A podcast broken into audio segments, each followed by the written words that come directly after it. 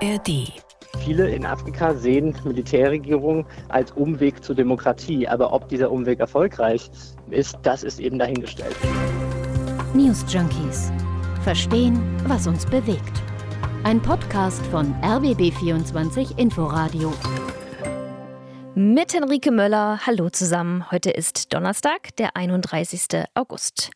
Schon wieder das war mein erster Gedanke, als ich die Eilmeldung gestern gelesen habe. Schon wieder ein Putsch in Afrika. Was ist da los?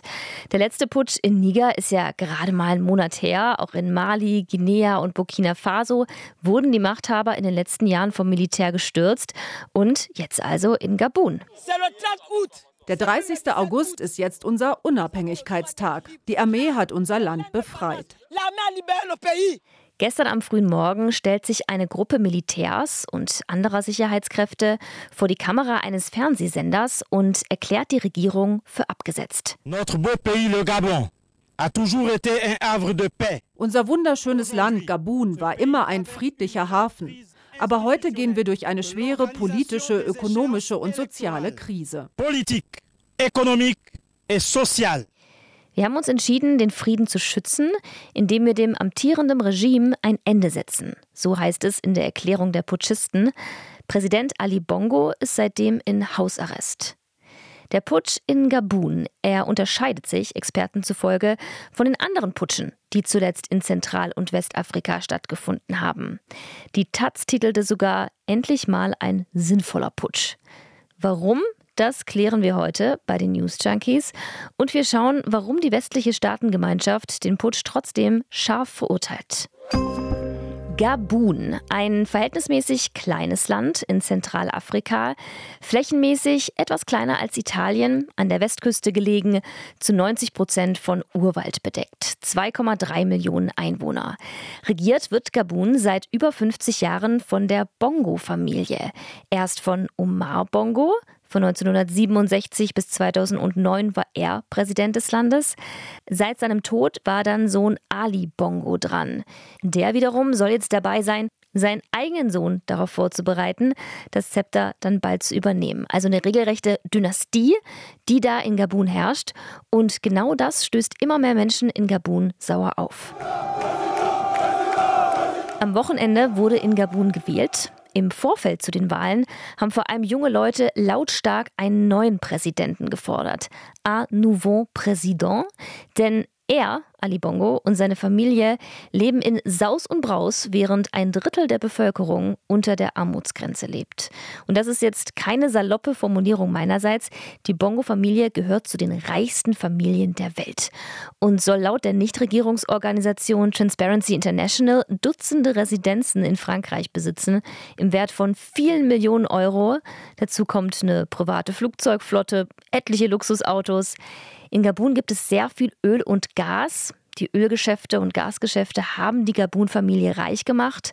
Von Korruption ist da auch immer wieder die Rede, während beim Rest der Bevölkerung wenig davon ankommt.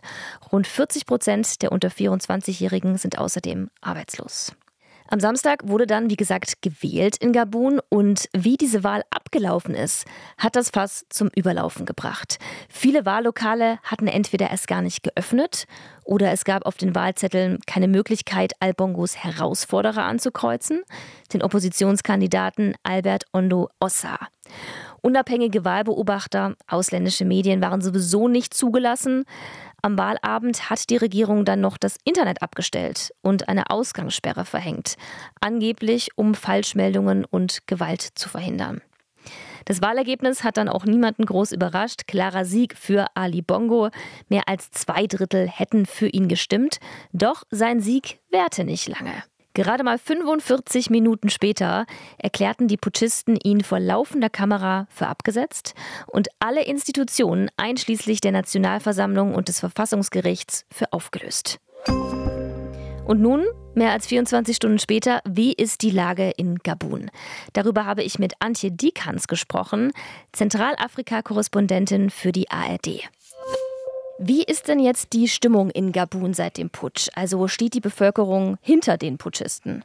Erstmal ist der Putsch ja insgesamt sehr unblutig verlaufen. Also man hat überhaupt nichts gehört über Tote oder Verletzte. Gestern war aber wirklich echt äh, eine Menge los auf den Straßen. Da sind äh, viele, viele Leute zusammengelaufen, haben Autokorsos gemacht, äh, haben eben die Fahnen geschwenkt und haben dann auch immer wieder gerufen, äh, jetzt sind wir frei, das Militär hat uns befreit und weg mit den Bongos und so. Also ja, das war schon richtig Partystimmung. Hm. Der abgesetzte Präsident Ali Bongo, der ist ja jetzt in Hausarrest. Wie geht's mit dem weiter?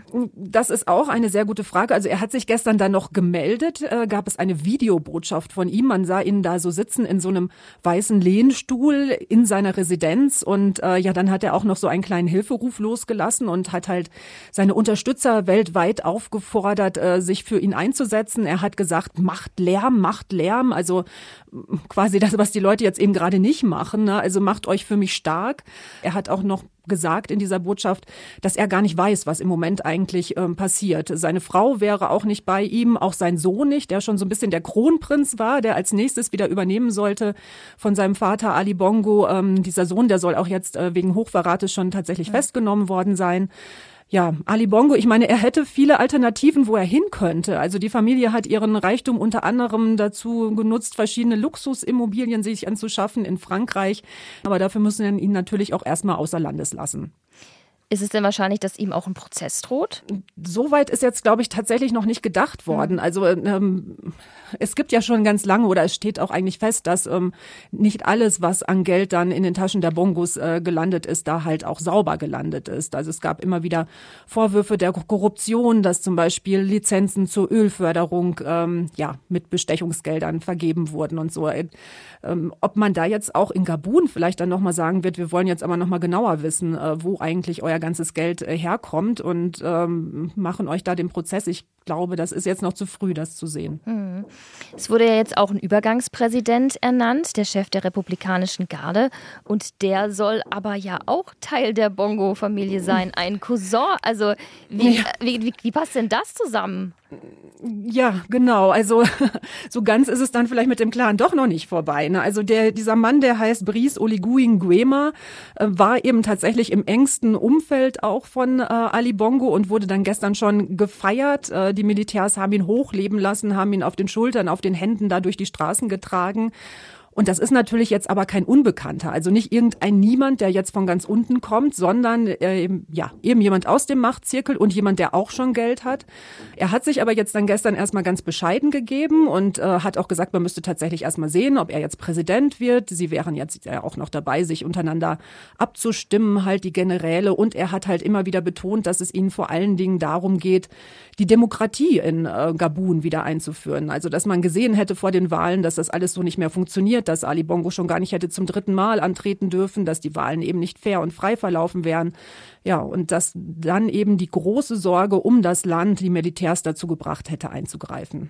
Und wie ist da deine Einschätzung? Also könnte es jetzt nach dem Putsch in Gabun tatsächlich demokratischer im Land ablaufen? Könnte das die Lebensbedingungen der Bevölkerung verbessern? Mm, das also die Putschisten nennen sich jetzt erstmal ähm, Komitee zur Wiederherstellung der öffentlichen Ordnung und Demokratie oder sowas ähnliches. Also die wollen jetzt tatsächlich, also, oder das ist ja jetzt dann auch was, äh, wo sie dann auch mal äh, diese Worte mit äh, Taten füllen müssten. Ähm, ob da vielleicht auch nochmal dann tatsächlich Wahlen abgehalten werden. Es gab ja auch noch Kandidaten bei diesen Wahlen, außer Ali Bongo. Es gab vor allen Dingen einen Herausforderer, dem vorher gute Chancen ausgerechnet worden waren, weil sich eben mehrere ähm, Oppositionsparteien hinter ihm vereint hatten, ähm, ein früherer Bildungsminister. Von dem hat man jetzt zum Beispiel auch noch gar nichts gehört. Also die Putschisten ähm, sind bisher so für sich, also diese Militärklicke, dieser Sicherheitsapparat, äh, ob die jetzt auch politisch da noch irgendwie Verbindungen haben, ähm, das weiß man jetzt noch nicht. Also auch dieser Oppositionspolitiker soll im Moment äh, außer Landes sein, tatsächlich, äh, schon nach den Wahlen dann gegangen sein, aus, ähm, ja, aus Sorge um seine Sicherheit. Also das ist alles äh, jetzt noch pure Spekulation. Man hat das natürlich in anderen afrikanischen Ländern schon häufiger gehabt, dass man irgendwie dachte, ach guck mal, jetzt kommt da tatsächlich jemand, der, der macht es jetzt komplett anders.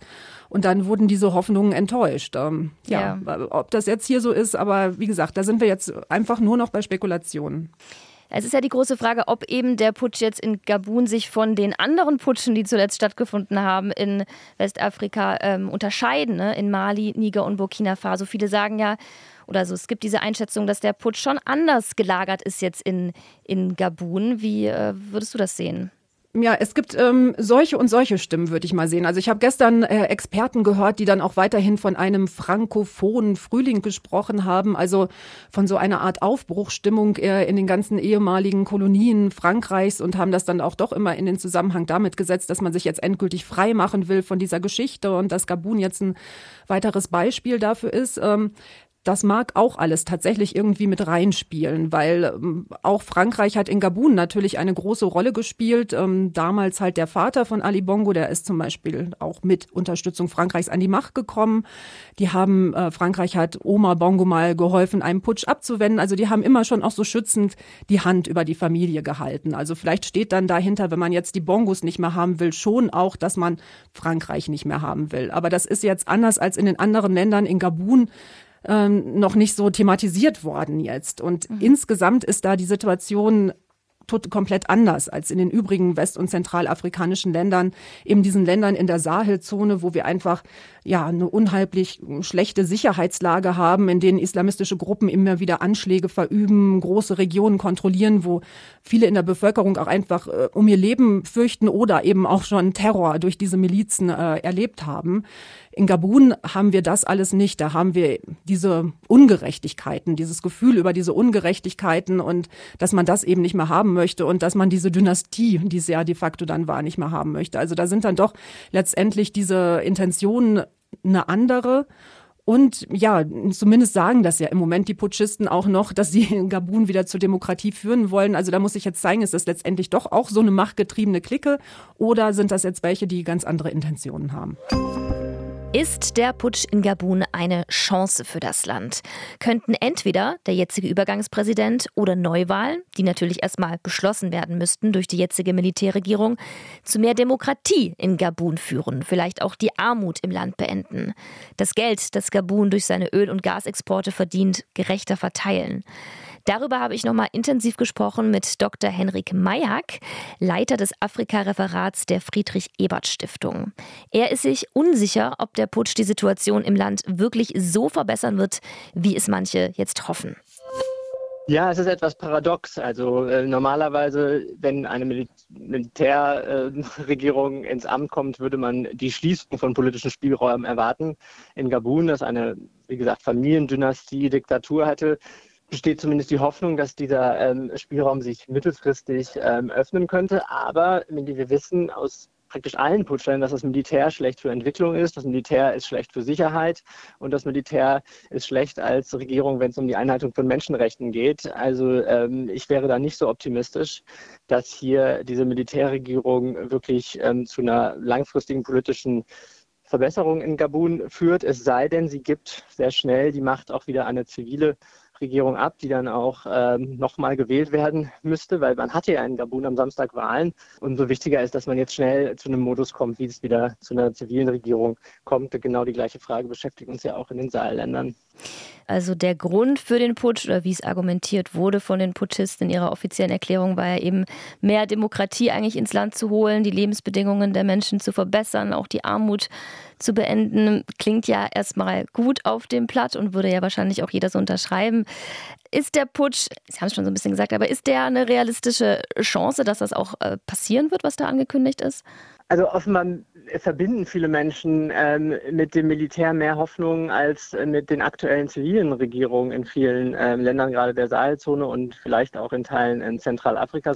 Deswegen diese Hoffnung besteht und wir sehen das auch zum Beispiel in Umfragedaten kontinentweit, dass die Leute dem Militär zum Beispiel wesentlich mehr trauen als zum Beispiel der Polizei oder auch zum Beispiel der Regierung ähm, vor Ort. Also das Militär hat ähm, in vielen Ländern einen ganz guten Ruf.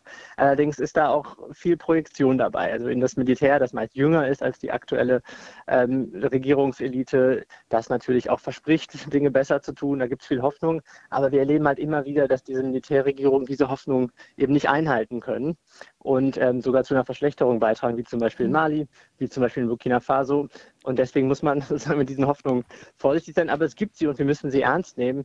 Viele in, der, in Afrika sehen Militärregierung als Umweg zur Demokratie. Aber ob dieser Umweg erfolgreich ähm, ist, das ist eben dahingestellt.